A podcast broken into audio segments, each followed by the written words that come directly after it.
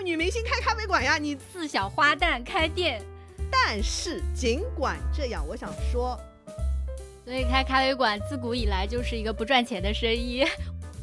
然后上海嘉贝当时是非常有名的一个网红咖啡馆，它就是属于被黑出圈了已经。这种文青开的咖啡馆一般时间都不怎么长，然后这个咖啡店呢开到二九年就歇业了。这个是四四年，也是四四年的一篇小报文章。嗯，有人这样预测下去说，大饼油条、豆乳粢饭在不久的将来也可以打去咖啡馆去了。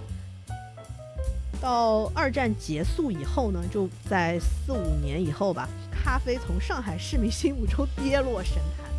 所以当时呢，这个上海街头是出现各种露天咖啡摊，日咖夜酒这种模式，现在大家就是都在玩嘛，真的也是一百年前被人家玩赚了的。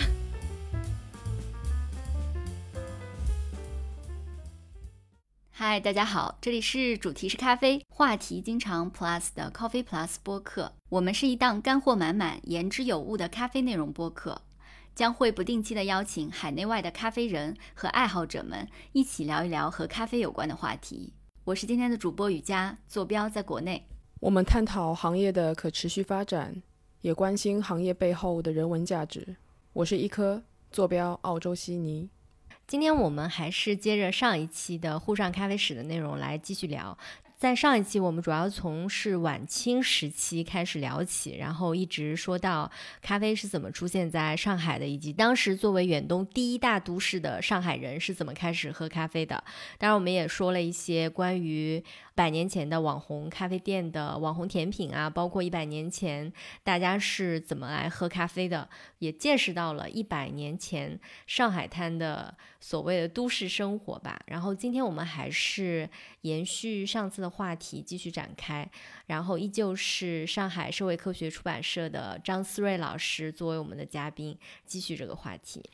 嗯，大家好，我是上海社会科学院出版社的历史编辑张思睿。我自己呢是毕业于历史学专业，也比较喜欢历史，所以做书方向也是历史方面。自己也是一个吃货吧，然后在本科时候写过近代上海咖啡馆的论文，博士论文就改写了近代上海牛奶业，然后目前又在负责一个食物史的译丛。然后最近也应澎湃新闻的邀请，写了几篇文章。肯定很多人会问呐，上海第一家咖啡馆什么时候的？这种问题就就蛮尴尬的，因为我有时候经常不知道怎么回答这个咖啡馆第一家。因为嗯，现在根据一些资料来看的话，就有一些研究者是认为，一八八零年代在虹口地区出现了一家虹口咖啡馆，它是第一家。那我也去查了这个同样的史料，我看了一下，我。并不认为啊，我自己并不认为它是第一家咖啡馆。为什么呢？因为它当时这家咖啡馆虽然它叫虹口 Cafe，Cafe 就是 C A F E 嘛，现在咖啡馆都用这个名字，但是呢，它基本上都在找公共租界工部局领的那个是酒类的执照，就它其实卖酒会比较多，卖咖啡我感觉它就是个顺手的事情，也不是顺手，就它不是以这个为特色，而且它当时是面向那个海员的嘛，但你也可以说它是一家。有点类似现在就是那种意义上的咖啡馆，然后到了一九一零年，可能，呃，一般就是上海指南里面他会介绍一家咖啡馆，叫就是在四马路，就是现在福州路的保利。保利这家呢，其实资料是很少的，你嗯，只能在一些指南、上海指南这种看到，或者一些广告上看到，资料也不多。然后呢，到了。二五年的时候呢，这家店其实还在的。但是呢，你当时在你在那些二五年的一些，就是当时的一些旅游攻略里面，就我说旅游攻略就是《上海指南》这样的书里面，你会看到呢，他会介绍那个上海，你到上海来要去哪些地方，就有点类似给大家写个旅游攻略嘛。你要去哪些哪些地方打卡？他介绍咖啡店的时候会说，你咖啡店他除了卖咖啡，他还要卖咖啡，就卖红茶、牛奶、荷兰水。荷兰水就是汽水嘛，嗯，然后就是饭菜馆嘛，你也可以去。然后呢，到了三十年代时候，当时的那个上海指南就介绍了大概有呃十家左右的咖啡馆，有什么小小咖啡馆，有三道司，有光明咖啡室、老大昌、迪门、沪西菜社、蓬莱，就但是不是特别有名。但我不知道为什么他选这十家，我觉得有他编，可能是编辑自己喜欢，我感觉。然后呢，到了三九年的时候呢，就会介绍小小咖啡店。这也是俄桥开的，因为当年在淮海中路上真的是俄桥餐饮店就开了很多，然后咖啡馆又开了很多，真是四五十家，全都是俄桥开的那个开的那些咖啡馆啊、餐饮店啊、夜总会啊之类的。然后呢，一般呢这些指南里他都会推荐什么呢？沙利文、菲达。菲达咖啡是就张爱玲喜欢的那个，沙利文是那个美国人开的，因为很多老上海也知道，那个点心特别好吃。沙利文是以点心好吃为出名的，不是以咖啡出名的。然后还有什么呃 CPC 呀、DDS 啊这种都会推荐。这些都是咖啡馆的名字是吗？对对对，我我这边看到过一个，哎，就是也是这本书里面的一个报道，嗯嗯然后他好像说那个人他其实还蛮个人化的一个评论吧，他说，呃，他是一九二九年、二八年时候的一篇文章，然后他说，哎呀，十年前在上海找一家咖啡馆，还难得能找到一家咖啡馆，他说现在到处都有咖啡馆了，然后还有一个人也写文章，他说。现在到咖啡店去已经成了最近的口头禅了。他就是那种跟我们现在的咖啡爱好者特别像，他就每天有事没事就是去咖啡店见朋友，然后去干嘛？而且而且你刚刚不是讲那个他们攻略选出的十家店嘛？这个人也非常有意思。他说，但是他就天天去咖啡店嘛。他说，但是全上海只有不到十家店算是合意的，热烘烘的棕色液体就算是他们的琼浆玉液了，就真的很爱咖啡，真的跟我们现在咖啡爱好者的心态特别像。然后他说，但是像其他什么翻菜馆或是饮食店里的咖啡，像泥浆水，又像是洗笔水似的一碗，就是意思是很不好喝。我觉得 窥见了一个一百年前的咖啡爱好者的笔记。对对对，那当时有哪些，比如说文艺界或者是文学界的名流，这些名人他们是怎么流连在这些咖啡馆？嗯，比如说我举个例子，周旋，我不说咖啡馆吧，因为当时真的是咖啡馆、餐馆，反正你西餐馆里面必定是有卖咖啡的。你哪怕像新亚茶室啊，就类似于现在那种广式、广式那种茶楼吧，这种东西，像这种地方它都会卖咖啡的。然后当时呢，周旋大家应该知道周旋，周旋他就很喜欢去那个卡夫卡斯，这是淮海中路上那个鹅桥开的那个餐馆叫卡夫卡斯。那这个乐队这家店呢，它有一个乐队的，你知道吧？它有那种自己有一个乐队的。这个乐队里面有一个小喇叭，小喇叭手，他很会吹一个叫《出水芙蓉》的插曲。《出水芙蓉》它是一九四四年美国米高美公司出品的一个爱情片。然后呢，周璇就很喜欢听这个插曲。每次呢，他一进那个卡夫卡斯，然后这个乐队就会开始演奏这个《出水芙蓉》这个插曲。然后我再说一个，就是写那个《红星照耀中国》的那个斯诺，大家知道吗？他和前妻在上海的第一次约会是在沙利文。沙利文他在有两家，因为我现在不确定他是在南京东路的那家沙利文，还是在南京西路的卡沙利文。然后这家沙利文反正是很有名的，就一直是美国人开的一个西点店，一直开到了一九五零年代。当然他卖咖啡的啦，他也还卖冰激凌啊什么的。还有我们那个许广平和巴金都是有喝咖啡习惯的，而且他们家里面是有这种器具的啊，他有器具的。然后根据那个周海婴，就是鲁迅先生的儿子嘛，周海婴回忆，他当时在鲁迅逝世以后嘛，许广平和巴金都搬到了那个霞飞坊，很有名的。这这里出过很多名人。他当时呢，周海婴他就回忆他去霞飞坊不远的地方，就是那个，因为 DDS 那个咖啡店，他就在那个这个位置吧，他就去买那个现磨的咖啡粉。然后周海婴就回忆，DDS 呢是有，就是刚才我们不是说就很上海有一些是咖啡店以前是有烘焙的嘛，烘焙坊像那个现在南京西路那个星巴克烘焙坊嘛，DDS 就是这样的。他那个淮海路的总店，他就是有烘焙的，然后他就跑到那个 DDS，还没到 DDS，他就开始闻到那个咖啡香，然后他店里就会有各种各样的豆子，就放好几种豆豆子，然后呢有褐色，有据说从深的到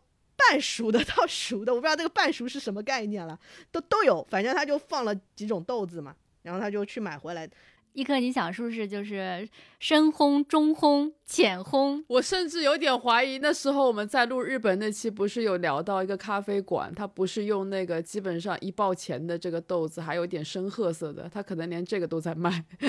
然后就是不同烘焙程度的嘛，我们翻译成现代的语言。还而且它是帮你当场磨好那个咖啡粉带回去的。然后呢，他就是上海的一些话剧明星，他比较就民国时期啊，他比较喜欢去今天淮海中路上有一家叫维多利咖啡馆。那一九四六年抗战胜利以后呢，他这个上海话剧界在兰心大戏院演了一部剧，就是《雷雨》，就是在这家咖啡馆里面策划出来的。那其实当时上海很多这种电影人，包括电影明星也好，导演也好，制片人也好，反正就是跟从事电影行业的人也好，他们就很多人就喜欢去塞维纳和凯司令，然后呢，就会导致很多的小报记者他就在那些咖啡馆蹲点偷拍，就跟我们现在狗仔是差不多的。然后很多的电影明星他自己都会开咖啡馆。然后我举个例子，就是今天延安东路和延安中路路口原来有一个浦东大楼，我忘了他现在是还在不在。就是那个浦东大楼是民国大佬杜月笙造的，那个里面有个浦东同乡会。然后这个大楼里以前那个一楼有个有个舞厅，后来呢就有一个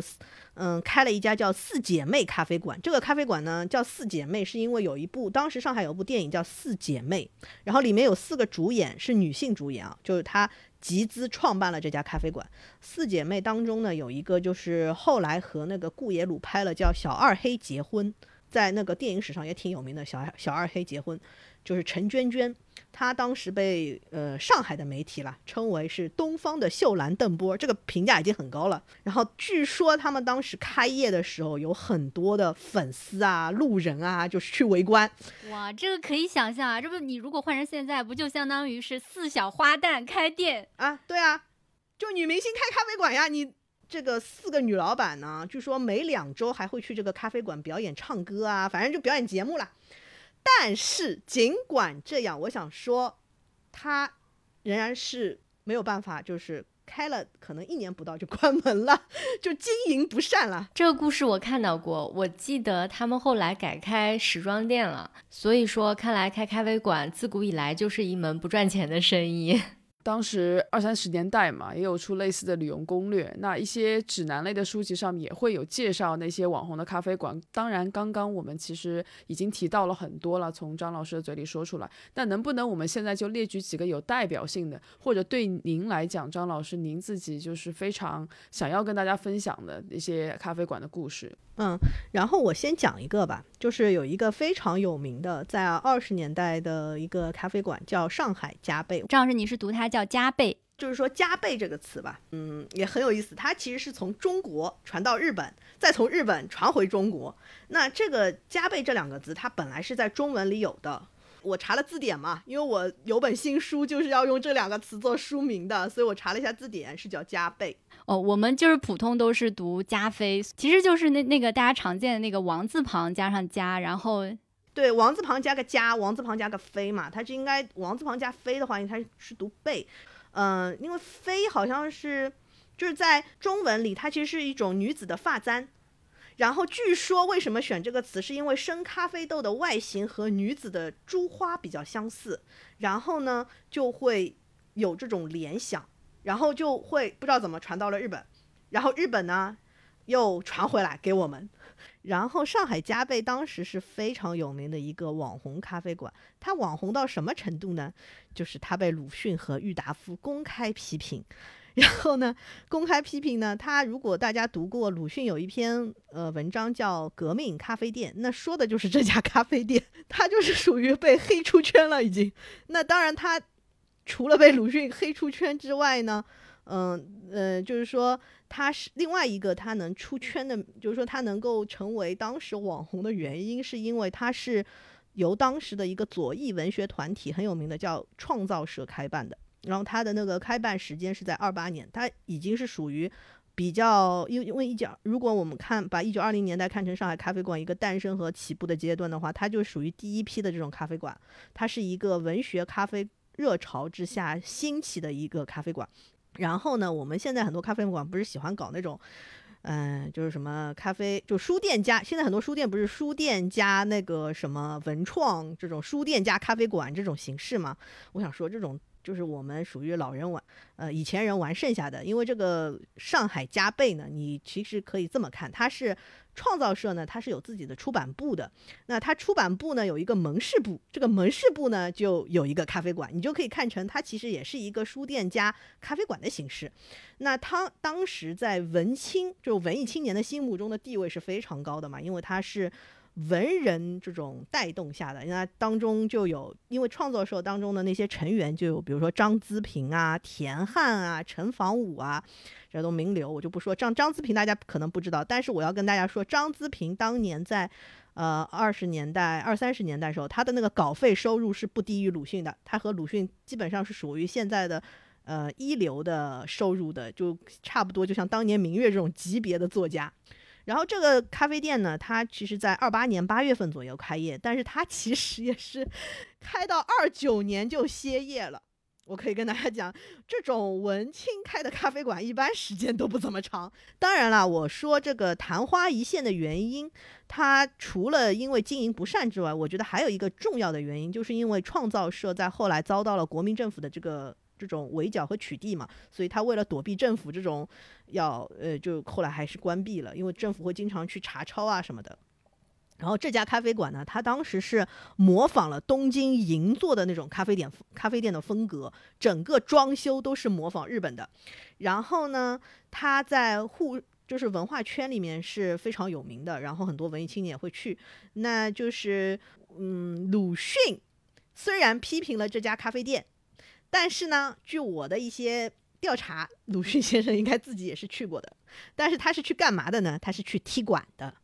然后呢，嗯，他的这家店装修是非常好的，好到什么程度呢？他在二十年代末刚刚开的时候，他就会用霓虹灯做招牌。霓虹灯在二十年代末是一个非常非常新颖，而且非常花钱的一个设备，因为当时，呃，在二十年代吧，可能这种霓虹灯做招牌才刚刚开始在，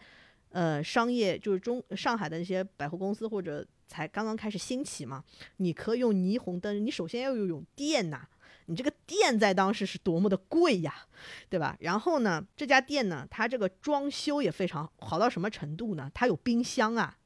它还有那个冷气啊。那你在二十年代末到，你这个有这种冷气设备和冰箱，那你是不得了了。还有电风扇啊，啊，这这这真的很厉害，而且它的它的这个价格是挺高的，不便宜。就是要大洋两角一杯，大洋两角是什么概念呢？啊，基本上在二十年代的时候呢，你一个中等、中低收入家庭吧，可能，呃，一个五口之家，可能就是一个月收入大概在十五块钱左右，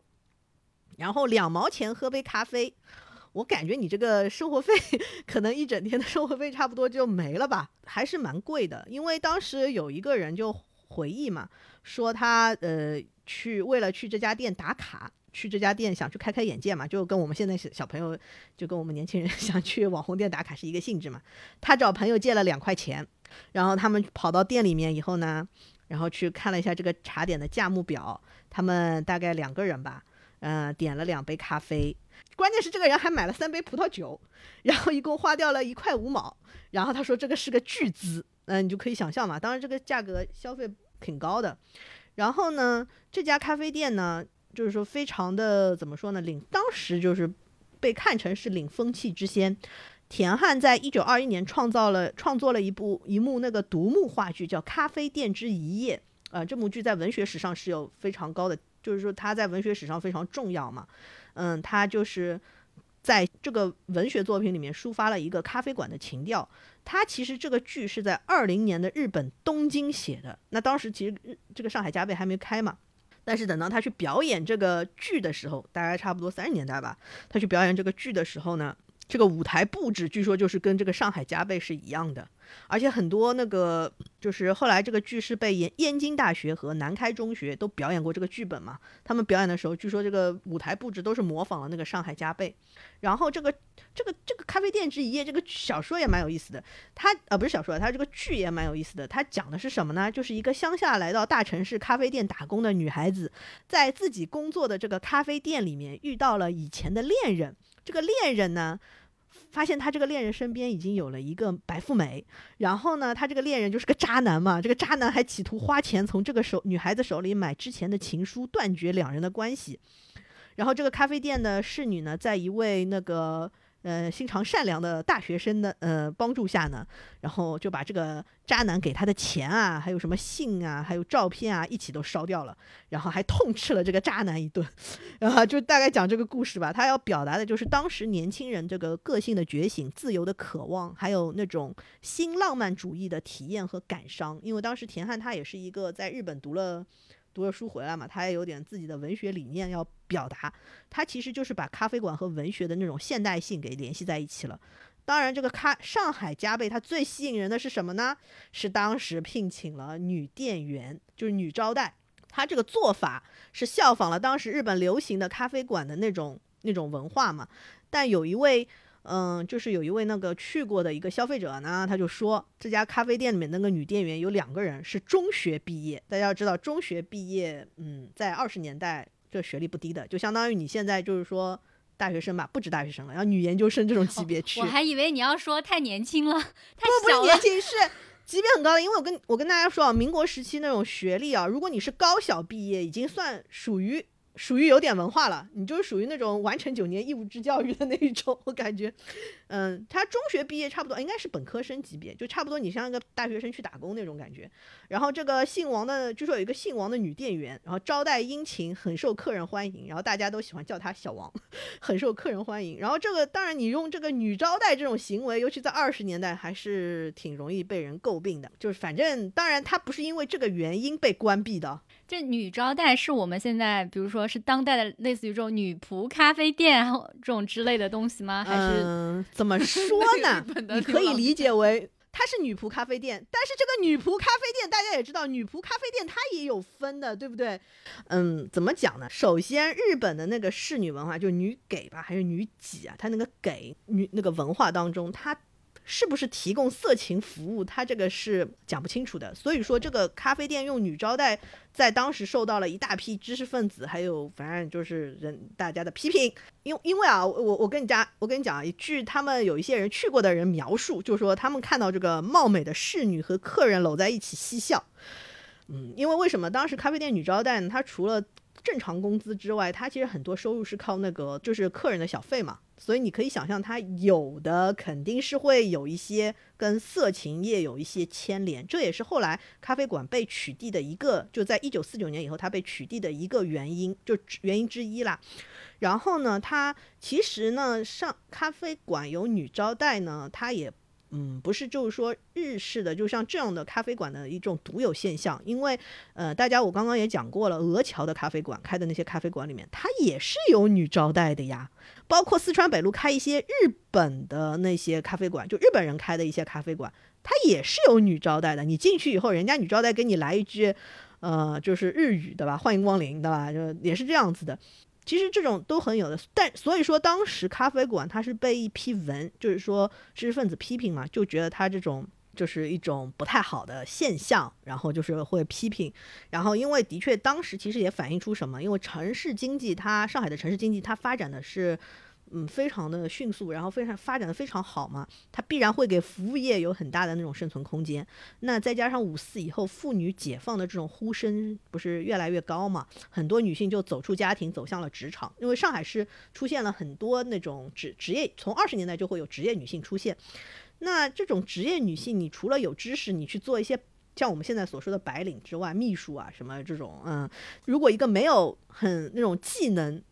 嗯，就是缺乏一定知识和技能的女性，特别是从农村过来的一些女性，她去做什么呢？无非就是，嗯，从事劳力，比如说工厂女工。那么还是从事一些不太需要技能的那些，比如说像服务业，就这种服务业啊，还有女仆啊这种角色嘛。那就又又因为这些角色和一些色情业，的确是因为的确上海在一九四九年以前这个不太好的不正当这个色情业。这个发展的也的确是有冠全国吧，就是 这也是全国之首。这个不不得不说，就要承认是这样子的，因为它是个畸形的发展嘛，你没办法，它就是这样子的。嗯，你很难进。这个的确也到了人民政府后面才去下决心要去取缔啊，或者改改造啊，这个样子。所以当时是有一批这样的人去从事。那当时呢，其实你也可以反映出那知识分子他对这种女性的一种。我感觉是一种复杂的一种一种一种，因为其实我跟大家讲，你在咖啡馆里除了这种女招待，因为女招待其实对你还算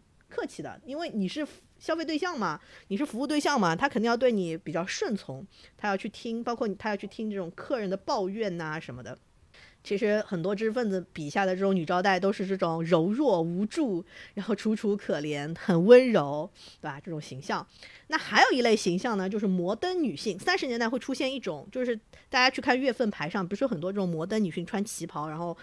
梳个短头发或者烫头发，然后那种呃短袖的那种旗袍，然后露个臂膀出来的那种，那跟二十年代那种女学生形象是很不一样的，对不对？那种呃就是呃我我大概讲一下，二十年代以前那种呃那种女性，她是那种比如说她穿那种那个大褂，民国那种褂，然后下面个长裙子。大家如果看过林徽因那个学生照，大家应该知道大概是这种形象嘛，民国那种学生装。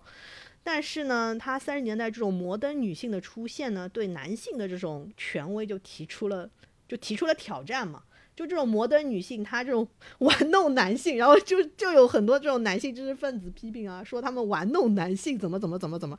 啊，我觉得还蛮有意思的。就是你可以在咖啡馆有很多，其实张爱玲就是一个摩登女性的形象嘛，她就是说逛街逛累了，然后跑到咖啡馆里面喝喝咖啡聊聊天，对吧？然后，而且当时很多谈恋爱，就女性谈男女之间谈恋爱，她就会选在咖啡馆里面呀，就大家聊聊天啊，谈情说爱啊，就这种样子。然后就被很多人批评嘛，因为这种，但是因为咖啡馆它是在在那个三十年代，它是一个都市文化的一种象征，一种现代性的象征。然后这种摩登女性也是一个，其实也是个现代性象征。所以它这种对摩登女性的批判，其实就是意味着。中国的这种知识分子，他对这种现代性的那种双重的一种矛盾的心态。我记得我也有看到，就是那时候除了这种女适应，然后包括那个年代的文人对于这种顺从柔弱的女性啊，他们尤其是讲，因为比如说像这种呃日系的咖啡店，它很多女女适应其实都是日本人来着，都是日本的小姑娘来着，然后来到上海这边做这个女适应。然后我当时看到他描述说，就是大家都知道，意思是世人都知道，唯有什么日本的这个女孩子最为柔弱。和就是顺从，就我我其实这个我当时也蛮冲击的。我在想，哦，原来一百年前大家就有这个印象啊。然后还有就是，呃，也是在那本书上面看到。哎呦，我真我真的特别推荐那本书《近代上海咖啡地图》。对对对，这本这本挺好，真的是 小暴击。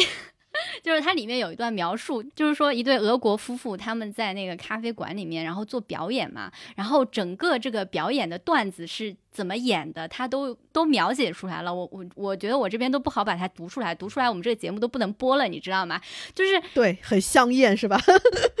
对对，就是怎么尺度这么大？为什么什么都能说？嗯，对对对。我感觉有的那种老上海影视剧都是误导人的，就是，但不是的，就很多，嗯，都是那种呃外国人就多，包括乐队里面很多，而且上海人以前有个专门的词去描述这帮人，叫什么洋琴鬼，不知道大家听过没有？就是很老式的上海话，叫洋情。为什么呢？就是以前在那个这种嗯呃饭店啊，或者说这种餐馆里面表演的一些老外。老外也不是说大家不要以为来上海的都是有钱的老外，很多都是我们上海人叫洋瘪三，就上海老上海话里面叫洋瘪三。什么叫洋瘪三？就是就是你一帮流亡上海，上海为什么叫冒险家的乐园啊？有的老外来的时候身无分文啊，就没有钱。比如说上海最有名的那个老外哈同。犹太人哈同，哈同不是造了那个哈同花园，就是现在那个上海展览中心那个位置嘛？他上现在没有了。上海哈同是跟沙逊都是上海的那种地皮大王嘛。然后哈同来的时候也是这种流氓无产阶级啊，就没钱的呀，就没钱，他跑到上海来，就来闯荡嘛，闯荡那个上海滩，然后嗯，就是想办法挣钱。上海以前挺多这种老外的，就不是都是就是所以说老外也分阶级，他们有一批这样的洋情鬼，就是打工嘛。你就说养打工嘛，就是打工人，他跑到过跑过来，然后来那个呃，他也要从事很多这种找很多这种工作嘛。那比如说演奏啊，对，也还有那个就是表演啊，也也有很多低级啊，对啊，上上海有很多这种有一些这种低级工种，嗯，比如说餐饮店里面，而且有的餐饮店，你想俄国人开的，他肯定是找俄国人自己的同乡，对吧？做个就像凯司令里面福州老板开，我肯定找个福州人呐，对吧？我我我找个同乡来。来干活嘛？然后还有就是我我之前在看这本小报集的时候，整体的感觉就是一开始的时候，这个上海滩上面开始有咖啡馆，都是那种比较高大上的，比如说像这种政客，然后还有这种各个国家的这种呃过来。殖民地这种比较有身份地位的人，他们会出入这种高档的场所，这是一开始。然后一开始那种咖啡馆的氛围可能也也相对来说比较清幽高档，而且在黄浦江边还有临窗座位，就是这种。但是后来好像到了二几年的时候，渐渐渐渐就是它开始流行了。然后流行了之后呢，就会多出来一些像舞厅这种服务，就是会有一些咖啡馆有些舞女入住。那当时可能是就是呃一些有宵禁令嘛，就是。比如说像酒吧，你一定要在晚上十一点钟关门，是吧？有的，有的，有的。对，大家没有地方去了，所以就会慢慢就去咖啡馆坐一坐，然后逐渐逐渐的咖啡馆就开始很多，干脆唱歌的嘛，那你酒吧唱完了，你过来再唱啊，就开始用这些唱歌的舞女来招揽生意，然后再后来就是又出现这些什么女适应的咖啡馆。就是一些奇奇怪怪的服务吧，这个是二几年嘛，然后我我当时有看到一篇是四五年的，大概是四五年前后的一篇报道吧，然后这个人他就也是有点这种怎么说呢，他这个语气也非常轻蔑啊，他就是说，哎呀。就是说，目前饮咖啡已经变得雅俗共赏了，不问阿猫阿狗，只要是钱囊绰绰，便可挤眉弄眼跑进去凑凑热闹，咖啡馆的生意因此也就更加美貌了。这个是大概四十年代，我我觉得就看那本书的时候，能大概感受到这个整个上海它那个咖啡从兴起，然后再到全盛，然后最后呢。最后让我特别特别印象深刻的是，就是刚刚像张老师说，女性开始出来工作了嘛，那个时候就有白领了。我就真的就一百年前，上海已经有白领这个群体了。然后我我甚至看到一条新闻，就是说有三姐妹嘛，她们白天是比如说在银行或者在其他地方工作的文员，然后呢晚上出来开始摆摊卖咖啡作为副业。我不知道张老师你有没有关注到这两年哦，就是地摊经济本来就很火爆嘛，然后在咖啡圈里面开始出现很多这种移动咖啡车，我不知道你在路上有没有看到，反正真的很全盛，就是大家出来摆摊卖咖啡的。那其实这些东西真的就是。是前面一百年前都被大家玩剩下的了，后来就是咖啡馆就发展成街上摆路边摊了。要么张老师，你先跟我们讲讲这个路边摊经济吧，因为因为我觉得他们卖的东西后来也很有意思。一九四零年代，它是一个很有意思的一个咖啡业发展的一个阶段，就上海咖啡业发展了。那一九二零年代前，我们可以看成它一个是抗上海咖啡业一个萌芽阶段。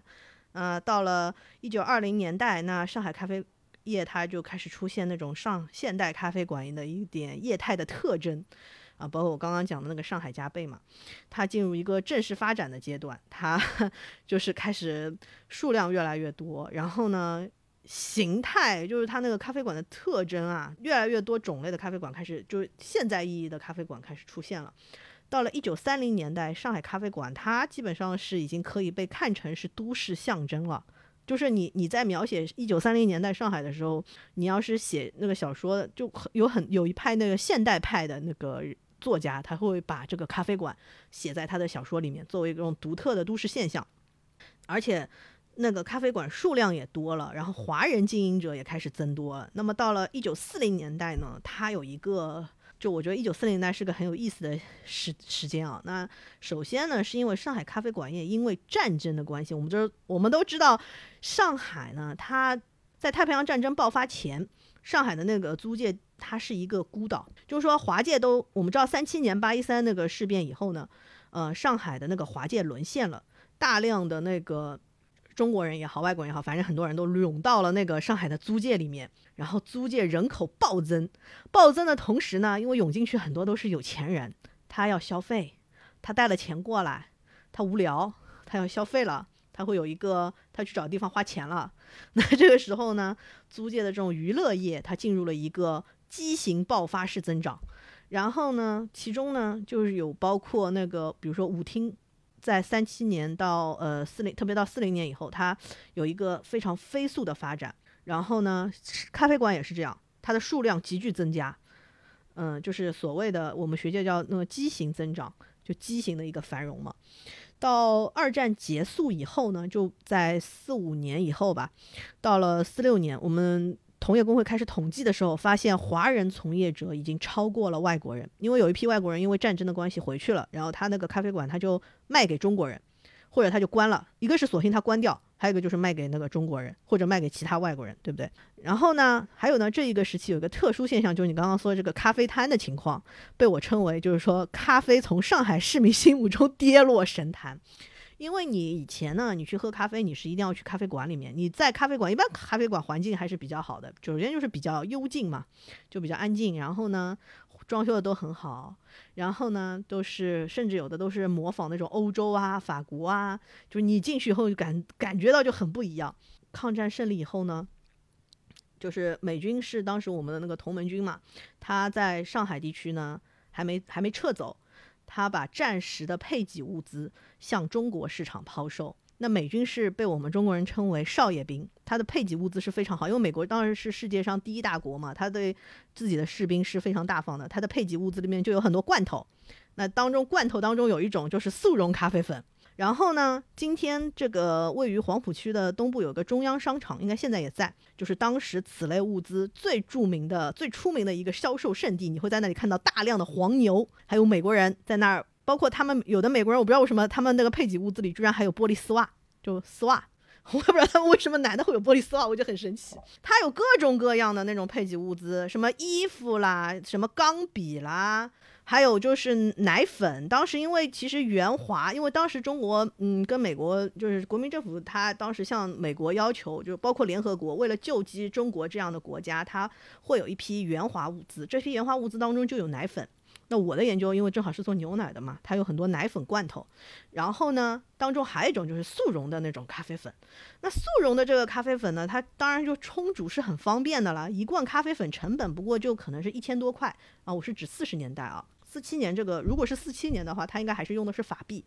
那这个冲一罐咖啡呢，最少可以分成二十杯，每杯呢你最少可以卖个一百块。如果你是加牛奶和方糖呢，一杯也可以卖卖三百块。我觉得这个利润还是不少的。而且是不是那个时候，因为是战后嘛，雀巢的乳乳制品啊、奶奶制品大量的涌入上海，其实也很便宜，是吧？嗯，因为为什么还有一点，你要它是美军的配给物资呀，他去卖的时候，比如说它原原来的价格在超市里面是卖十块钱的，那美军他反正这个我是免费拿的嘛，那我现在卖掉，我卖个五块钱我都算赚的，对不对？对不对？对吧？然后呢，就是说，呃，像这种罐制的以后啊，其实变成工业制品了。对，成本是降下来的，成本是往下降的嘛，否则不会有那么多人他去从事这个咖啡摊这个行业，因为肯定是说明它成本比较小了已经。这种咖啡摊啊，他们用的这种咖啡啊，基本都是罐头的。当时其实，嗯，这种现磨咖啡就是咖啡磨成粉。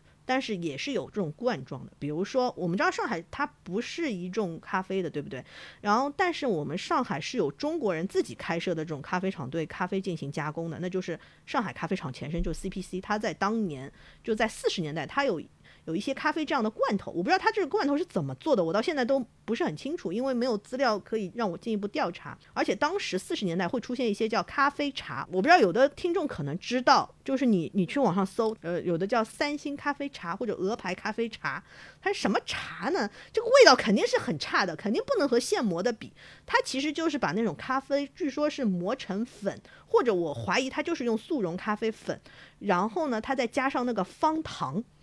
但是没有加奶，没有没有，就是没有奶粉这种里面，它就加糖，然后据说这样融合到一起，它再压制成一块一块的。据说这种咖啡茶在，呃，特殊时期，就是到了六七十年代还有生产的。我前两个月在大理那边还看到一家，在大理哦，现在哦，前两个月哦，看到一家店，它那个牌子招牌上，因为是旅游的地方嘛，它打出来的招牌是速溶咖啡做的咖啡，好像是五块钱还是六块钱一杯，我都震惊了，现在居然还有这种，还居居然还有这种咖啡卖。所以当时呢，这个上海街头是出现各种露天咖啡摊，而且呢，它的这个摆设呢，我感觉和现在这种夜排档那种摆设，就是它一个小推车，一个玻璃柜子，然后玻璃柜子它会，哎，人家即使是咖啡摊，它也要讲究一点的，它会披一块白色或者就带格子的那种桌布，你知道吧？就是他会还帮你稍微铺一铺，不像现在小摊，就整个就是桌子就这样露在外面，他会给你铺个桌布。然后呢，这个玻璃橱呢，一般他会放几一点罐头，比如说三花淡奶，我不知道有没有人喝过呃吃过三花淡奶，它以前是上海的一种常见的一种炼乳罐头。然后呢，还有可可粉，还有就是咖啡粉。其实当时市场上的呃的这个咖啡粉有呃，就是像这种速溶咖啡粉嘛，有好几个牌子，一种就叫 SW，然后呢还有一种叫金山，还有一个就叫 Maxwell，就是我们今天喝的麦斯威尔。麦斯威尔，对对对对，就是今天喝的麦斯威尔。麦斯威尔，大家很多人都以为它是八十年代才进入中国的，或者说认为是九十年代才进入中国的嘛，因为它是和雀巢是等于说是一起的，就是在中国市超市货架上你经常能看到。但其实呢，据我调查，它在二十世纪二十年代，就一九二零年代，它就进入我们中国了市场了。它以前是叫墨屋咖啡，后来才叫又叫洋房牌咖啡。在四十年代，很多咖啡馆它都会用这个咖啡的。它因为它是美国货，你知道吗？大家不是说我我前面不是说上海人很崇洋媚外吗？他会所以做广告的时候会特别登出来，比如南京西路有几家咖啡馆，他会特别登出来，我用的是墨屋牌或者美国什么什么牌，它其实那个英文就是 Maxwell 呀，一看就 Maxwell，所以这个麦斯威尔广告部或者销售部能看到这里给我打点钱啊，就是你们这个要做这个中国市场的这个回顾历史，能要往前推，要推到民国时期它就进来了。嗯，它其实当时这个咖啡摊上面，它除了卖这个咖啡，还会卖那个吐司。然后大家的那个销售策略，就我们这种面包嘛，切片面包嘛，对吧？它是，嗯、它的讲究一点，他会抹一个白托，就是那个黄油嘛，抹一下黄油。然后呢，就有的那个摊主是非常有有有那个脑子的，就有一个呃上海的那个记者吧，他就写他去那个摊子摊上喝咖啡，他当时那个，因为这个东西还挺便宜的，不贵的，就当时那个这个价格，对于当时的一些呃市民阶层，就比如说职工阶层，就现在的所谓的工薪阶阶层嘛，就是呃九九六打工人来说，不是很贵的，你月收入三千多也是可以去吃的，就路边摊嘛，你就想路边摊也不贵嘛，然后嗯，差不多就可能就是就相当于现在十几块钱你吃喝杯咖啡吃个面包，对中国人来说。对现在很多这种小白领来说也不是很贵，对吧？你你去吃，然后他那个那这个摊主还是比较有头脑的，他会问你，你这个是要咸的还是甜的？然后这个记者就说，哎呦，这个摊主脑子很灵光的嘛，我都没有说要吃吐司，我只说来杯咖啡，你就他就问我吃吐司，哎，这就相当于以前有个什么广告呢？就以前有个段子叫，就是说你去。嗯，买什么东西，人家问你就是买买买什么，有的人不是要加蛋还是不加蛋嘛？但有的人很聪明的，有的店主就会问你是加一个还是两个？哎呦，有的人他第一个反应就是那我就加一个吧，对吧？就就一下子被带进去，你本来不喝的，你这是一套话术，然后你就，当然他据说当时有电影明星去沦落了，人家电影明星。呃，就是有一个运动员吧，他是个举重运动员，他后来就是没有什么收入了，他电影也不怎么拍了，他就去卖摆摊卖咖啡，据说生意还蛮好的，就是反正能支撑一一家老小这种收入嘛。当然，你这个摆摊也是有风险的了，你现在要被城管罚，那个时候也是要被城管，不是那个时候没有城管，那个时候是警察局来管那个市容管理的，他也是要被市容警察来那个没收摊位、冲摊位的呀，所以他这个也是一个辛苦活。然后我还看到一个特别有意思的，就是刚才我们不是讲到四呃四十年代嘛，就是大家开始摆摊，然后越来越多的华人开始经营了嘛。当时我我看到是说，他说除了西点和西菜之外，有些咖啡馆开始动其他的脑筋了，卖其他的东西了。你们能猜到卖什么吗？面筋、百叶、牛肉。年糕，还有鱼生粥，还 不知道的还以为走进了麻辣烫和火锅店。这个是四四年，也是四四年的一篇小报文章。然后有那个人说，嗯，有人这样预测下去，说大饼、油条、豆乳粢饭，在不久的将来也可以打去咖啡馆去了。我觉得这写这个文章的人真是太有先见之明了，因为最近其实上海就有一家店。对，就在主打卖煎饼，然后配咖啡，而且最近就是最近两年，就国内的特调咖啡很流行嘛，真的就是各种奇奇怪怪的本土食材，然后开始卖，包括像广州那边也有本土的肠粉啊，在咖啡馆里面卖，所以我就觉得真的是这个人的思维。在一百年前前后，大家其实没有太大的变化。然后还有一个就是让我觉得特别先进和意外的，就是咖啡馆除了卖这些中式的吃的，然后还有一家是也是四四年、四三年的时候，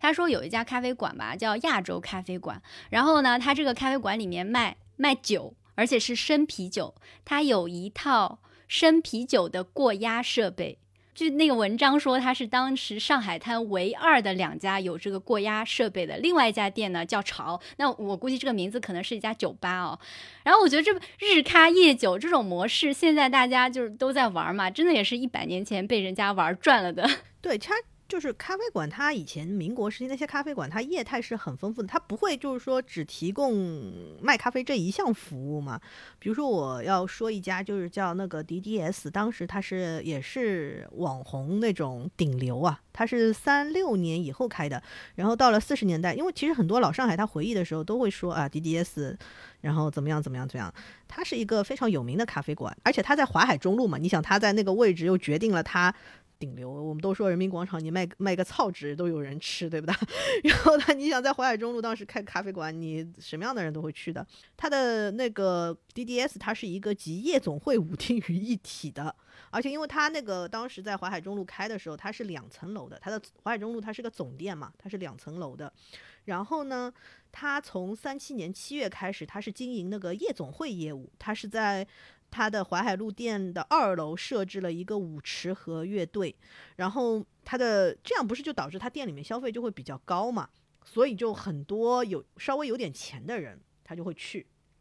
然后呢，就是他的夜总会开业的时候呢，那个店里面他因为这个店主不是俄侨嘛，就俄国人，他就请了当时他们旅沪的一个俄侨一个舞蹈家去献艺。然后据说这个旅沪舞蹈家呢，他会跳各种各样的舞蹈，比如土风舞。而且当时他们这种就是跳舞啊、歌舞表演，这种咖啡馆里面你想要提供这种歌舞表演来吸引那个消费者嘛，然后他就会每天基本上有五六场的歌舞表演。从那个芭蕾到印度舞，到吉普赛舞，再到那种以前那种芝加哥那种红磨坊的那种，反正那种艳舞，反正就是大开眼界，眼花缭乱。因为在呃从三十年代开始，那种舞蹈就是舞厅啊，就上海其实这种舞厅越来越多。在三八年四月的时候，DDS 它在每天下午五点到七点，它就提供了那个茶舞 T dance T Dance 它是。源于英国的一种在午后举办的社交活动，然后一般呢，主办者会提供红茶、咖啡和茶点嘛。然后宾客就跟着小型乐队，然后开始跳舞。然后到了二十世纪二十年代，其实当时在一九二零年代嘛，就沙逊他在华贸饭店，就是今天和平饭店，他引入了这种茶舞的这种模式，并且命名为沙逊茶舞。其实今天你如果去和平饭店，它好像每个礼拜六下午也会有这个的。然后 DDS 就模仿了这个沙逊他们这种茶舞的形式嘛。然后据说当时挺还挺受人家跳舞人士的喜欢。然后呢？DDS 它有分店嘛？它是开在那个南京西路那边，还有一家其实以前在四川北路，但后来关掉了。然后它的分店，其实很多咖啡店它会提供叫公司客餐。什么叫公司客餐？就是午市特价呀，午市套餐。你如果去一些呃餐饮店，它中午会有一个午市套餐，就这种样子。嗯，他的那个午市套餐，因为有一个去过的，就是那个孙中山的秘书杨信佛，他的儿子杨小佛就回忆到，他当时去吃那个公司餐，其实这个公司餐就是那种一些罗宋大餐，我不知道大家知不知道，罗宋餐就是那种一般都是罗宋汤，有点饭，什么炸猪排，大概这种。然后公司餐，他反正这个公司餐就一块钱一份。对对，当事人来说，就对他们有的白领来说，这个价格算很可以了。嗯，反正就是，而且 DDS 的公司餐它的分量是很足的，而且 DDS 那个公司餐里面那个罗宋汤，你喝完了以后，那个店家是允许你免费添加的，一直添到你满喝饱为止。而且你想，罗宋餐里面里面那个有有一般都会有那个红肠啊什么的嘛，所以一般 很多人就是 还觉得这个挺良心的。还有那个就是呃酒吧，说到那个酒吧，DDS 它其实它是嗯也是这种带一点酒吧性质的。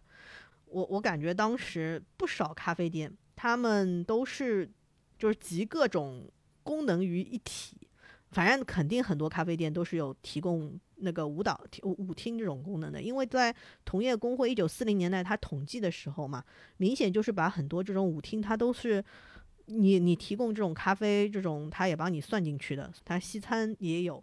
然后酒吧，你要说到生啤酒，嗯，他这个反正上海很早，我感觉酒吧上海的酒吧可能要比上海的咖啡馆还要早，嗯，我大概有一个这样的印象。因为张老师刚刚也讲了嘛，你也是上海人嘛，一直在上海生活，然后我们会发现上海有很多老人啊，就是比如说像阿姨啊、老阿姨，包括之前疫情里面，我们真的嘉宾之前分享，就是阿姨年纪很大了，然后来团购咖啡豆，就是在这种极端的情况下，依然就会觉得说咖啡是他们的必需品嘛。像这种这些父母辈啊，还不知道那个张老师在你一个上海人看来有没有什么想分享的？那我就说一说，他像我们，比如说你是在四五十年代出生的那些人，因为其实你要再往上就挺难了，就可能都已经过世了。然后我就说一说，我以前在零五零六年的时候，我因为要写学位论文，就本科学位论文，我去采访过一位呃咖啡馆业上海咖啡馆的前辈。我不知道听众里面有没有人知道，上海咖啡馆以前有个叫美浓。美浓咖啡馆的老板叫胡守训，他们家三代都是，就他从他爷爷开始就是喝咖啡的，然后他爸爸也是喝的，他也是喝的。那他爷爷呢是洋行买办，什么叫买办呢？就买办是个很不好的词，对不对？买手不是吗？不是买手，是买办。买办是以前那个正统。的革命史当中是被批判的，买办就是说，经常说我们上海是什么买办资产阶级这种这种，你知道吧？网上经常我经常看到，知乎上有有帖子说嘛，为什么上海那么多买办，就是那种卖国的，然后有钱的人，就是那种属于给买办，就是给就是洋行里面就给外国人打工的那种，嗯，高级华人经理那种叫买办，你可以这么理解吧？是不是有点狗腿子的含义在里面？哎，对对对，有有有这种有这种，就是这种，但是人家比较有钱嘛。你能做买办，肯定一般都是家里面家境都挺不错的，尤其是那个我采访的这个老爷爷，他三代之前他们家是他爷爷是在三四十年代吧，因为那个做染料生意然后起家，然后家里面很有钱的嘛。你想在那个年代能够喝咖啡，那个是很不了的，特别是到他他小时候，他是四三年出生的，到了零五零六年我去采访他已经快七十了，然后他小时候基本上就是经历了呃，到了四九年以后嘛，他们家。虽然是公私合营了，就是，呃，工作也没了，家里面老人就厂也被收了，然后怎么？但是人家一个月生活费还是挺高的。就他的那个喝咖啡，他是从小被培养的。那他们这一代人，他从小被培养，一个就是家庭因素，三代家里面都习惯喝咖啡。就是我也看到其他有回忆录，就是说他那个爷爷也喝，然后培养爸爸，爸爸也喝，培养儿子。包括在特殊时期没有办法喝怎么办？去找代替品，比如我胡守训嘛，他他老人家他的当年他们家他爸爸因为喝咖啡被邻居举报了，结果就改喝可可粉。因为当时我们和在特殊时期，我们中国不是当时因为在国际上孤立无援嘛，我们和非洲兄弟关系很好吗？我们和埃塞俄比亚关系还挺好的，所以当时我们还是能喝到一些咖啡，以及我们可以从非洲进口一些可可豆，就有一些可可粉，所以他们有的人会改去喝可可粉，或者去喝那种蒲公英的根。熬的那个，然后我没有喝过，我不知道像不像。那还有一种就是喝那个就是大麦茶，他们有人也喝大麦茶，就就作为替代品。但是这个东西真的很难戒，他跟我讲，真的引上来就是很难的。然后呢，当时上海在特殊时期还有一个厂还留着，就是上海咖啡厂，它是那个前身叫 CPC。嗯，这家厂也是挺有意思的一家厂，我可以跟大家简单介绍。因为说到这家上海咖啡馆，很多老上海，如果听众里面有老上海，特别是你们家，呃，父母也喝咖啡，或者你爷爷奶奶也喝咖啡，应该是知道的。它是上海咖啡厂的前身，它叫 CPC。它虽然叫 CPC，但它的老板是中国人。这个老板呢是叫张宝存，张宝存就是工厂张，宝应该是宝宝的宝。存就是应该是存钱的那个存，张宝存，他是一个浙江的定海人，他是定海那边的人，然后家里面也是蛮有钱的，因为他在二十年，他就是被他父母送从浙江送到了上海来读教会学校，然后呢又去香港，年轻时候去过香港做那个一些高级雇员或者怎么样，回来以后呢去开了一个，在三十年代吧，开了一个叫德胜行，然后就做那个咖啡业务。我怀疑他自己其实是因为在香港或者在外面教会学校被培养出了。这样的喝咖啡的习惯，所以他后来去经营那个咖啡业务。为什么我这么说？因为呃，教会学校大家都知道是在上海以前就是有贵族学校之称，比如说圣约翰大学。我不知道大家知不知道一个段子，就是说呃，这是陈乃山老师还是陈丹燕老师曾经讲过的，就是说圣约翰它是一个教会学校，它培养出来就是四九年解放以前，这个教会学校在上海非常有名，而且因为它是以培养的那种学生，它就是倾向于培养精英和贵族，所以它整个教育体系就有点像英国那种，就是王子都会进去的那个什么公学啊，伊顿公学啊，就那种那种培养体系，你想出来的人，他这种行为教养都是很好的。然后他们这些圣约翰毕业出来的学生，他们在上海的，他到了二十世纪八十九十年代，他们不都已经很老了吗？他们也会有校友聚会，他们就会跑去红宝石喝咖啡。红宝石就是现在的那个华山路那边的。那红宝石去喝咖啡，吃那个鲜奶蛋糕。那红宝石是以鲜奶蛋糕为 闻名的嘛？包括圣约翰的那些学生，所以他当时这个张宝存他在教会学校里面被培养出这种，我我怀疑啊，他是在教会学校上或者在香港期间被培养出喝咖啡的习惯，然后他就开了这个 CPC 咖啡馆。CPC 当时它是也是类似有点像嗯星巴克的那种咖啡烘焙的那种厂，因为它其实本来这家咖啡馆只是它这个。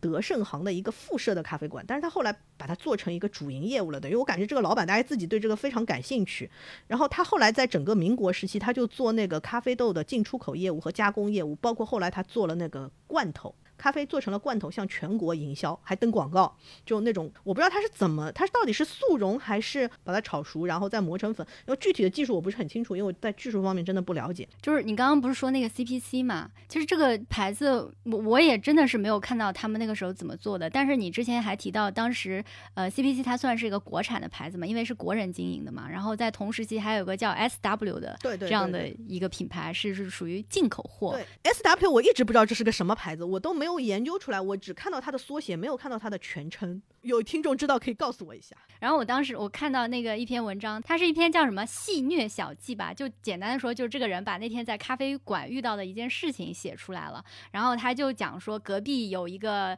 有一桌男人，就是声音特别大，然后跟侍者说，嗯，刚刚那个牌子叫 S W 是吧？然后他说，你给我煮一份 W S 的咖啡来。然后他说，国产的 C P C 我是不要吃的，这就是没有像羊排煮的浓，就是他应该是意思讲是那个咖啡煮不浓，就是可能。呃，有点寡淡的意思，但是他把人家那个 S W 的牌子他都写反了嘛，他说成 W S 嘛，然后这个时候这一桌人就是这个作者这一桌嘛，然后就看不下去了，然后他就故意很大声，他们正好同桌人有一个特别爱咖啡的，而且这个人有多爱咖啡呢？他是从小在新加坡长大的，他是喜欢咖啡，第一是咖啡，第二才是自己的生命，就是喜欢咖啡多过生命的。然后他就说，他说我们这这一桌的谁谁谁，就是从小在南洋长大，特别喜。欢欢咖啡这件事情都分不出各个牌子之间的差别，然后他那个他那个朋友就接话了，他说确实是羊排可能口感会更好，但是其实也并没有那么大的差别，意思是，然后说那个 S W 的确是目前最好的，但是 C P C 也不错，就是他们故意把那个他把人家牌子都记错的事情说了一下，然后就就当时看到了这么一段，所以应该是 C P C 应该当时是国货吧，我觉得。对，因为到底好不好，我不我。也不知道是真的假的，但是，嗯，当时国人有一个习惯，他会觉得，就特别上海人，其实的确有一个崇洋媚外，有个很不好的倾向，就是他会把国货觉得低那么洋货一等。然后那 CPC 为什么我要特别说一下？因为它后来就变成了公司合营以后，它就变成了上海咖啡厂。那么很多上海的那种地方志啊或者文献都会说，在很长一段，它是很长一段时间内，它是全国仅有的，可能当时是仅有的咖啡加工厂之一。但我知道，其实海南的兴隆农场和那个云南那边都是有，当时都是有咖啡的这种农场，但是呢，他们是种植咖啡的。但是如果是咖啡的加工厂，我不知道，可能就上海。在整个五六五十年代到七十年代，甚至到八十年代初，可能就上海这么一家。而且上海咖啡厂它很有意思，它后来就不止产，到了八十年代后面，它不止产那个咖啡啊，它还产麦乳精啊。我们上海小朋友或者很多小朋友下晚上呃，就小时候吃的那个麦乳精，它就是上海咖啡厂产的，你大家知道吗？然后呢，还有那个菊花精啊。然后我就说，到了一九五六年。上海咖啡厂就开始加工那个云南豆，所以包括那个呃胡先生，他以前就跟我讲嘛，他说云南豆是到解放以后他们才开始喝的。上海咖啡厂他在五十年代他就开始做那个云南豆的加工，也算是先锋吧。然后这位张宝存老先生，我要特别提一点，就云南省的地方志里面就特别写写出来，就说他在一九八零年代被派往了云南去进行这个咖啡烘焙的技术支援，他作为一个顾问嘛。派过去了，然后云南，所以当地的他们就是那种国营的那个可能咖啡厂，或者说国营的咖啡牌子，他们云南有一个叫什么云肯牌还是农肯牌，我忘了，他们那个牌子就是。对，就是那个张宝存老先生，他去做技术顾问，然后当时就提出不要用瓶装，改成软薄装，包装他还改了，而且据说是张先生把这个当时的云南豆加工好以后，他带回上海，让一些据说当时八十年代已经开国门开放了嘛，让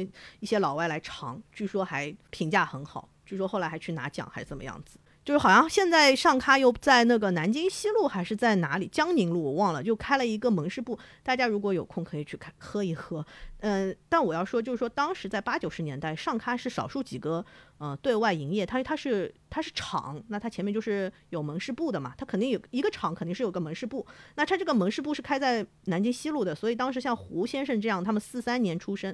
然后呢，特殊时期没有喝咖啡，然后到了解禁了，然后终于可以喝咖啡了，然后他就他去上咖，他就去上咖那个。而且在上咖那个罐头咖啡，其实，在呃六七十年代还是有卖的，所以他们有有些家里面还会去买这个咖啡，他宁愿饭不吃，他可以去买咖啡，真的是有这种人。那除了家庭因素之外，你喝咖啡还有个习惯，我刚刚说了嘛，你学校或者工作后培养起来的，就比如说你在教会学校里面啊，就这种，还有你年轻的时候跟朋友就被被朋友带到这种咖啡馆里面去喝嘛，因为很多像呃一九四三年或者说更早一点一九三几年出生的这批老人，他们。其实，在年轻的时候，正是赶正好赶上了近代上海咖啡业。我说了嘛，四十年代是一个蓬勃发展的时期。那么，对于当时年轻的人来说，你去这些咖啡馆的，就跟你今天年轻人去网红店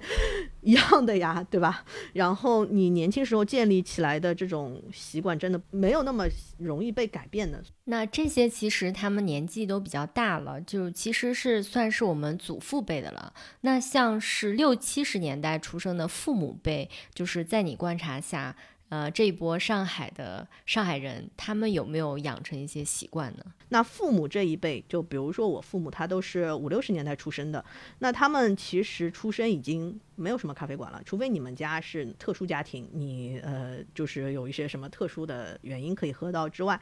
那他们一般都是喝雀巢的，或者到了八九十年代，大家知道我八九十年代国门开放了嘛，有一些。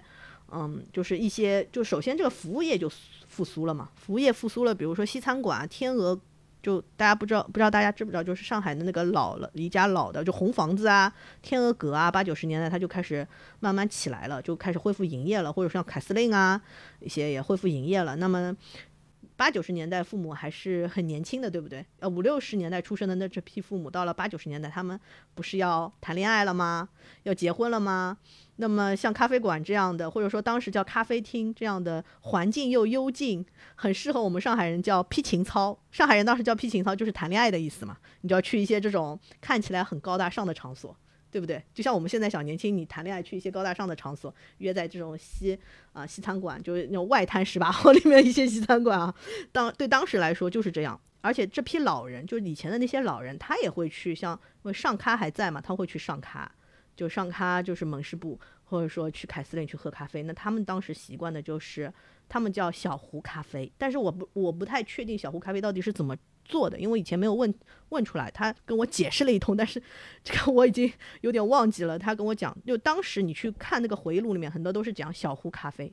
小壶咖啡它就是要煮的。包括马尔斯，我们后面就是今天东海咖啡馆的前身叫马尔斯嘛，当时还就是重新开出来东海咖啡馆，它叫东海咖啡馆。那它一般只提供两种，叫清咖和奶咖。你问上海人，很多人家不是呃，你你的上海人的父母一辈都知道，就清咖和奶咖。清咖就是我们今天的美式，就类似啊，类似今天的美式。很多一些低档一点的咖啡厅，因为到后面雀巢出来了嘛，它的清咖就是把雀巢倒出来泡一泡给你。一杯，对吧？就叫轻咖。你刚提到的那个小壶咖啡，我我们现在有一种咖啡叫土耳其咖啡，它的形态跟你讲的很很像。嗯，对我我我也有点怀疑，但是因为我不是很真的很确定，因为他们一直在讲小壶。它应该不是土耳其，呃，因为土耳其咖啡它不是磨的特别细嘛，它的特点是特别特别细嘛。然后那个，但是之前你如果看那个美国的，他们以前老底子的那种。电视剧就是很老的那种，比如说黑白片啊，或者是呃，这也反正就是老的电视剧，你能看到他们以前家庭制作咖啡是怎么做的，都是用壶煮的哦，就是直接把咖啡粉倒在锅子里面煮，它那个咖啡粉不会像土耳其那样磨的特别细。然后包括就是呃，我们这次在云南嘛，我们去那个朱苦拉村里面。他们那个村子不是种咖啡种了一百年嘛？当时不是传教士带去的。他们那个村民做咖啡也是，就是用那个咖啡粉，应该是随便，也还不是我们现在用这个磨，他们就是随便那种像磨一样，把它反正不管怎么样，把它磨碎了就行了，然后放在那个铁锅子里面煮一煮。这个应该是以前就是很多他们咖啡饮用都是这样饮用的，都是这样喝的。就跟埃塞的原始的那种咖啡的制作方法也是挺像的，是那种的哈。哦，对对，嗯。嗯，它一般就是轻咖和奶咖嘛。就轻咖，比如说我说刚刚就比较像那个美式，就黑咖啡没有加奶没有糖的。然后奶咖就是加了牛奶，偶尔也会给你加点糖。你要你要加糖可以再加糖。那东海咖啡馆它在一八九零年前后的那个菜单价格差不多就是轻咖就是一角八分，奶咖是两角三分。然后它有个顶配，什么叫顶配呢？就是咖啡黑轻咖里面给你加个冰激凌球。冰激凌加一加就是五角一分啊！当时一个月我爸的那种生活工资，就就一个月他的那个他是工人嘛，他工厂工人，他的工资也就几十块钱。我感觉就这就跟你三十年代那个价格是差不多的，我可以这么讲，就差不多那种。然后所以当时就是在上海人的心目中，就是那个咖啡就是很贵的嘛。包括雀巢，你想雀巢刚刚出来的时候，他打的广告是什么？是送礼佳品啊。你现在哪会把雀巢当个礼物啊？你八九十年代你上门，毛娇女婿有时候上门就是送两瓶咖啡啊，对吧？要带个咖啡。啊，到了我这里啊，我我这嗯，就是我是八十年代，我是八零后嘛，我是从高中开始喝的。我高中也是因为要学习，大家知道，呃，高中任务也是比较那个繁忙嘛，就是也是繁重的。为了提升，那当时超市里面你能买的咖啡，如果你们家不是有钱或者有喝咖啡的那种三代的 传统，或者你爸妈不喝咖啡这种，你能喝咖啡，一般就是说，特别是没有喝现磨的那种习惯，你肯定都是先去超超市里面买速溶的，对不对？而且三合一的那种，什么雀巢啊、麦斯威尔啊。我当年喝咖啡就是这样。我觉得其实研究咖啡的。真的在学术界特别少，所以我还蛮好奇的。当时张老师，你当时在本科毕业论文的时候，是为什么选择咖啡作为你的研究话题呢？我这里就说一说，我其实为什么要去做那个上海咖啡馆的研究，因为。我在二零零三年的高考前读了一本书，叫《相约上海咖啡馆》，它是二零零一年还是就是二十一世纪初出的，还是九十年代出的，我忘了。一本书，它是广东人民出版社出的，我觉得很神奇。然后里面它其实记录了当时上海比较热门的十几家咖啡馆，估计现在已经关掉了，起码已经十几家已经关掉了十家了，就没有几家能留下了。我当时是一个因为。大家知道九十年代末这波文学怀旧嘛，导致很多人，我感觉我就是一个文艺青年，真的，我当时就是一个装逼的文艺青年。然后我就跟着书上的地址呢去了几家，让我印象最深刻的，就是我在二零是零三年年初五的时候去了一家在外滩浦发银行，就现在外滩那个浦发银行那个群楼啊，它边上有个小门，不是正门进去啊，边上有个门进去，它在群楼的二楼里面。这种外滩这种楼里面那个里面的结构，它都是非常的高挑的，而且它是银行，所以它那个楼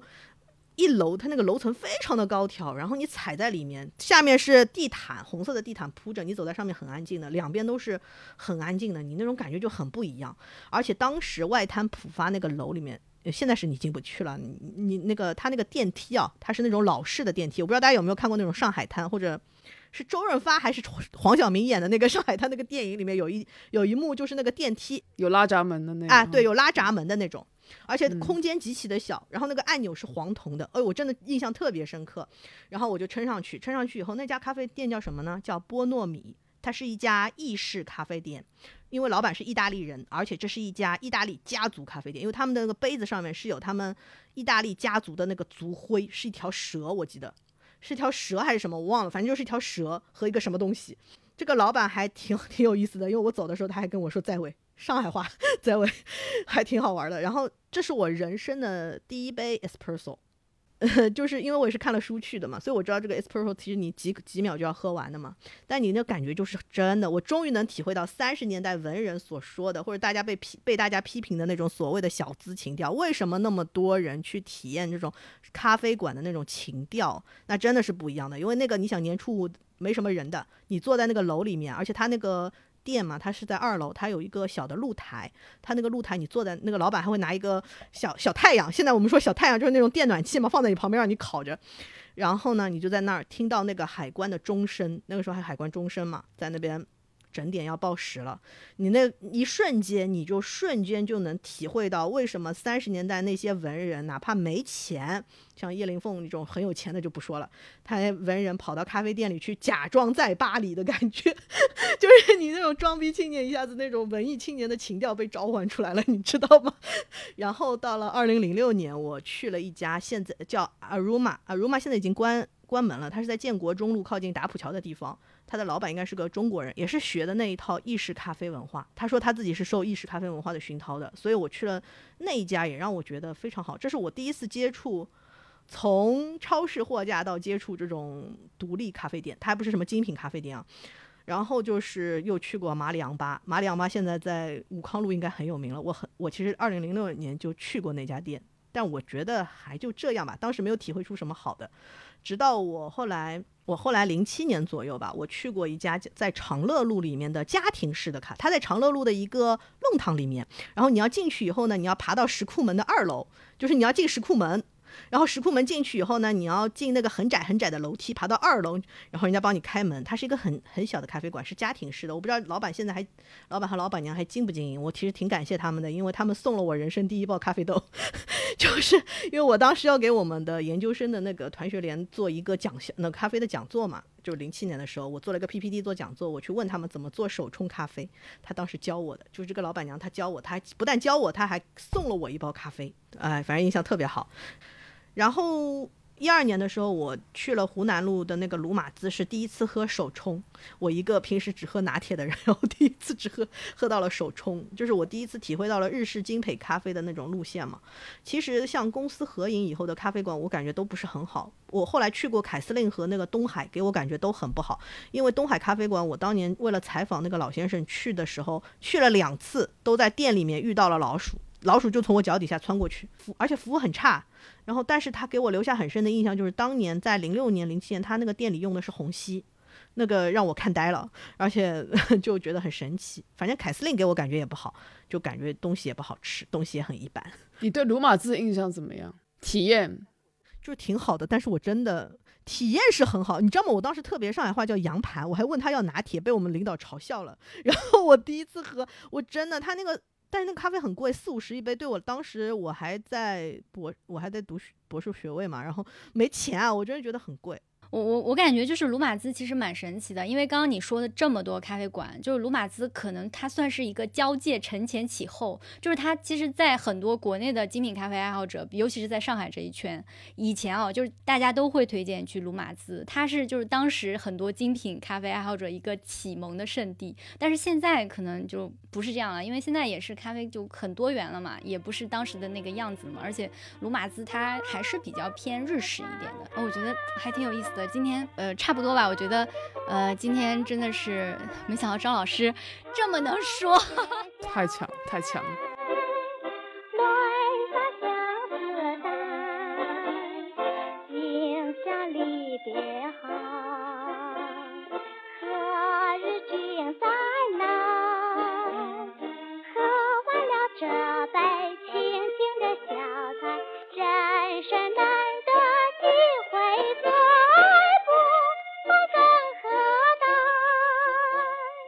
来来来，喝完了这杯再说吧。Coffee Plus 播客是一档干货满满、言之有物的咖啡内容播客，可通过小宇宙、网易云音乐、喜马拉雅以及苹果 Podcasts、Spotify 等泛用型客户端收听。如果喜欢我们的内容，别忘了点击订阅我们的频道，多多评论、点赞和转发。你的鼓励将是对我们创作最大的动力。